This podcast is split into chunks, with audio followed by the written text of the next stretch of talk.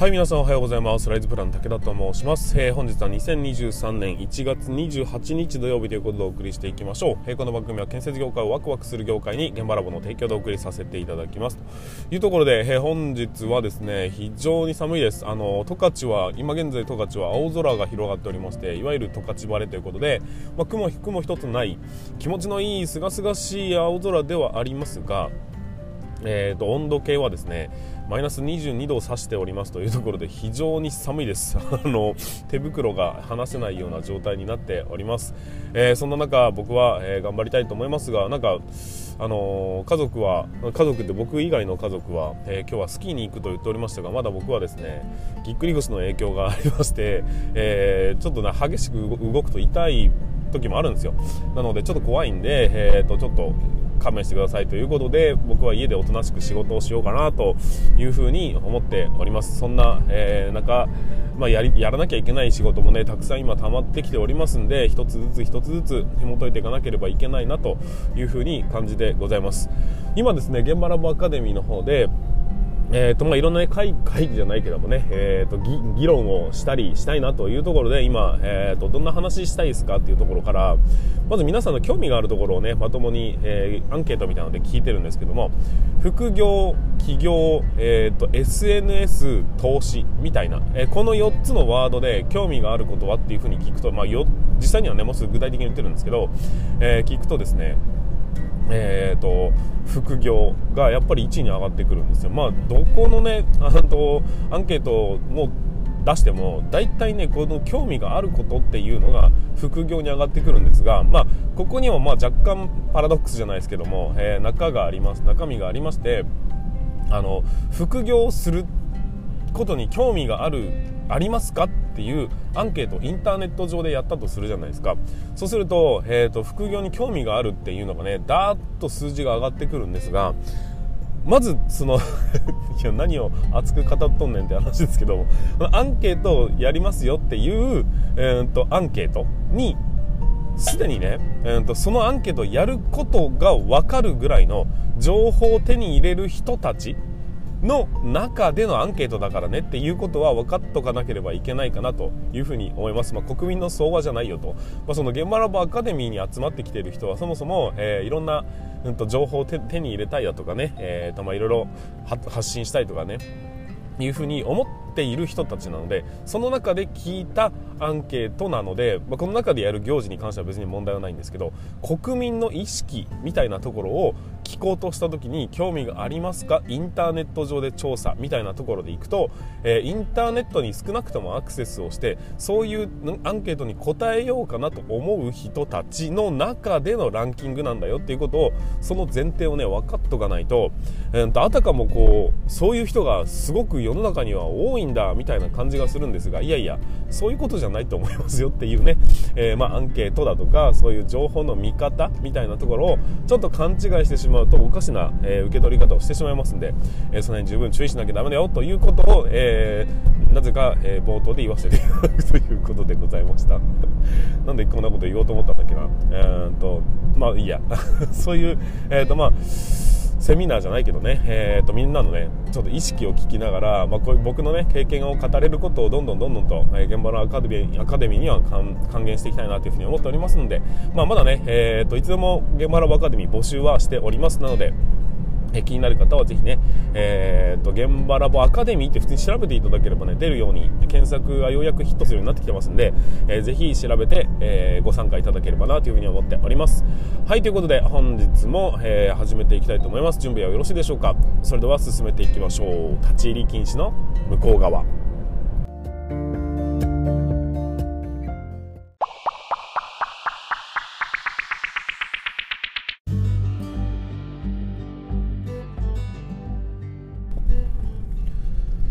皆さんこんにちは。ライズプランの武田と申します、えー、建設業を持ち上げて楽しい仕事にするために YouTube チャンネル建設業を持ち上げる TV を運営したり現場ラボというサイトでは若手の育成働き方改革のサポートをしたりしております、えー、この番組では建設業界のさまざまな話題や部下育成の話働き方改革の取り組み仕事力を上げる考え方などなど車で運転する空き時間を使ってお送りさせていただいております。なので多少の雑音につきましてはご容赦いただきたいというふうに思います。というところで本日も本題の方に進めていきましょう。今日の本題は何かと言いますと、えーできる現場監督の現場はなぜ綺麗なのかっていうところに、えー、フォーカスをしてお話をさせていただきたいというふに思います。聞いたことありますかね、えー、できる現場監督がいる現場っていうのは常に綺麗なんだよなっていうようなお話ってどうでしょうか？僕の周りでは結構ね、えー、と当たり前の話だったりするんですがもしかしたら初めてかもしれないですね。あのー、じゃあ建設業界以外ではどう言われてるのかっていうとできる人の机は綺麗っていうふうによく言われたりします。これら、えー、まあ、できる人はと綺麗という、まあ、このワードというのは実はですねイコールになるんですよ。でこれにはきっちりした理由がありますというところを押さえていただくと今後のね自分の考え方仕事のやり方っていうのが少し見えてきて、えーとまあ、自分のねやり方を見つけるヒントになるんじゃないかなというふうに思いましたんで今回はお話をさせていただきたいと思いますのでぜひ最後までお付き合いください。えーと、結論から申しますが、えー、なぜできる現場監督の、えー、現場が綺麗なのかというとそれは段取りができるからになるんですというところね、えしっかりと、え今回お話をさせていただきたいというふうに思います、え順を追って説明させていただきますが以前片付けの本質は何でしょうかっていうお話を、え、したような気がするんですけどしてなかったでしたっけ？すいません、えー、もししてなかったら申し訳ないんですが、まあ、かいつまんでお話ししましょう、えー、片付けっていうのはの本質は何でしょうかっていうところを考えていくと片付けというのは片付けをしているから片付けじゃないんですよ。片付けっていうのは準備のことを言うんですっていうふうに、うん、とお話をしたと思うんですがしてなかったら、えー、まあいいです、えー、お話します。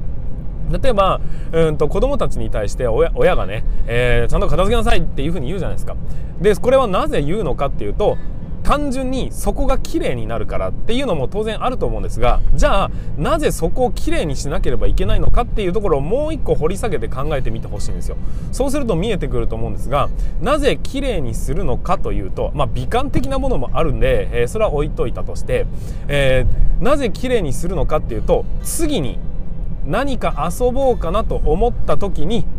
おもちゃがスッと取り出せるとか次の遊びをすぐに始めることができるっていうところに本質があるんですよ。片付けをしないで次の遊びを始めたとしましょうか。そうするとまあ次の遊びぐらいだったらなんとかなるかもしれませんがもう一回遊ぼうとするとごちゃごちゃなんです。で、えー、と前に遊んだおもちゃを取り出そうとしてもあれどこ行ったっけっていうふうに探すところから始まっちゃうんですよ。だからきっちり片付けるということはすなわち次のうんとタイミングで遊ぼうと思った時に、えー、簡単に遊び出せるように準備をしておきましょうというのが基本的には片付けの本質なんですよ。ここをまずは押さえてください、えー、じゃあ現場の方に、えー、持ってくるとどういう感じになるかっていうと職人さんが例えば作業をしております。この職人さんが作業して作業が終わりました。じゃあ次の工程に移りましょうと言った時に片付ける職人さんと片付けない職人さんっていますよね。実際にね。で、えー、片付けをしっかりしてから次に移行するとそこに入ってきた次の職人さんはいきなり作業をスタートすることができるって話です。でもしも片付けずに次に移行した場合そこの片付けから仕事が始まっちゃうっていうことになるんですよ。それはこれはまあなんとなく分かりますよね。すなわち、えー、仕事の段取りっていうのは片付けも含めて段取りなんです。段取りって次の仕事の準備のこと言いますよね準備をするということは次の職人さんが入ってきた時にスッと作業ができる状況を作ることなわけですよってことは片付けをするということはすなわち次の業者さんがスッと入ってこれる準備に他ならないということになりますんで本質的には片付けというのはつまり段取りのことを言うんだよという話なんです。だから段取りをしなければいけないとなった時には結局のところ次の作業がすっと始められる段取りをするということになってそれはすなわち片付けをするということも、えー、その段取りの中に十分含まれることになるのでだから段取りができるということはイコール片付けができるっていうことになるんですこの理屈はもう、えー、頭の中に叩き込んでいただきたいんですよ もう今後片付けをするとか、えー、いう考え方はなしにして片付けではなく準備をするっていう風な言い回しにするっていうのも一つの手なのかもしれません。というふうに考えていくと結局のところできる人できる現場監督っていうのはすなわち段取りのできる人っていうふうに、まあ、特に職人さんからは言われますよね、まあ、僕らの中でもそうです。結局は段取り8分と言われているこの業界の中でやっぱり段取りが上手にできるから仕事ってうまく回るよねって話になるんですよ。で先ほどの話に戻っていくと段取りというのはすなわち片付けっていうワードも含まれるわけですよ。で片付けをしないことには段取りがうまくいってるってことにならないですよね。もう足の踏み場もないガッチャガチャな状態でじゃあ作業準備できてるんで作業お願いしますって言ったら はあってなるじゃないですか。ってことは準備ができてるっていうことは片付けができてるってことなんですよ。だから片付けができている、えー、ところは綺麗ですよね。当たり前ですよね。片付けっていうのは綺麗、えーと、掃除のことなんだから、えー、掃除をしている現場っていうことなんです。で片付けとは段取りなんですっていうふうに連想ゲームをしていくと段取りができる人の現場は綺麗なんです。当たり前でしょ？この理屈を、えーと、しっかり理解していただければなぜできる現場監督の現場は綺麗なのか？そしてなぜできる人のうんと机は綺麗なのか？えその辺が理解できるのではないかというふうに思います。だから皆さんの意識的に、えー、まあ今後ねできる現場監督だなとできる、えーと、施工管理だなというふうに言われるためにはどこを意識すればいいのかっていうと結局は段取りに注力すればいいっていうことになります。段取りをするってことは次の業者が気持ちよく作業を始められるフィールドを作ることにあるわけですね。っていうことは当然物を準備したりだとか手配をかけたりだとかっていうことも大切なんですがそもそも現地が汚いと話にならないわけですよ。だから、えー、片付けをするということに着目するとおのずと現場はスムーズに動きやすい土俵を作ることになるわけです。で、え、片付けをするっていうことをないがしろにすることにならないのでだから職人さんに対してもしっかり自分の持ち場を片付けてから次の作業に移行してくださいねということを自信を持って言うことになるんです。そんなもん俺らの仕事じゃねえよとかうんというふうな言う人たちも、ま、たまにいますけどね、え、だけどそれをしないと結局は自分たちが片付けないといけないとかっていう羽目になったりするじゃないですか、まあ、それはえーと、次の作業に移行する片付けまでが仕事なんだっていうところを理解してくれてない人があまり片付けないっていうことになりますんでそうではなくて次の仕事に移行する次の人が入ってきた時に気持ちよく作業が始められた方があなたも気持ちがいいですよねと。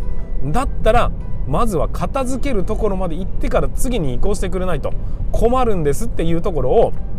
しっかりと伝えていくことによって、え、現場っていうのはきれいに保つことができますし、えーと、もしもきれいじゃない現場っていうのはすなわち現場としてスムーズにいくわけがない。だって段取りができてないってことになりますからね、え、そういうことを意識して、まあ、一斉清掃をやるっていうところも結局は片付けをするというイメージではなくて次の作業の準備をするために次を、うんと、そのさその清掃というね、えー、ことをやってるんだよということを理解した上で進めていただけるとちょっとね、えー、今後の働き方のヒントになるんじゃないかなっていうふうに思いましたんで、えー、今回シェアさせていただきました。はいということで、えーと、現場ラボアカデミーの限定配信はここからになりますので、えーと、YouTube 音声配信の人方たちにつきましては、えー、以上にさせていただきたいというふうに思います、えー、本日も最後までご視聴いただきましてありがとうございました、えー、気になった方はぜひコメントを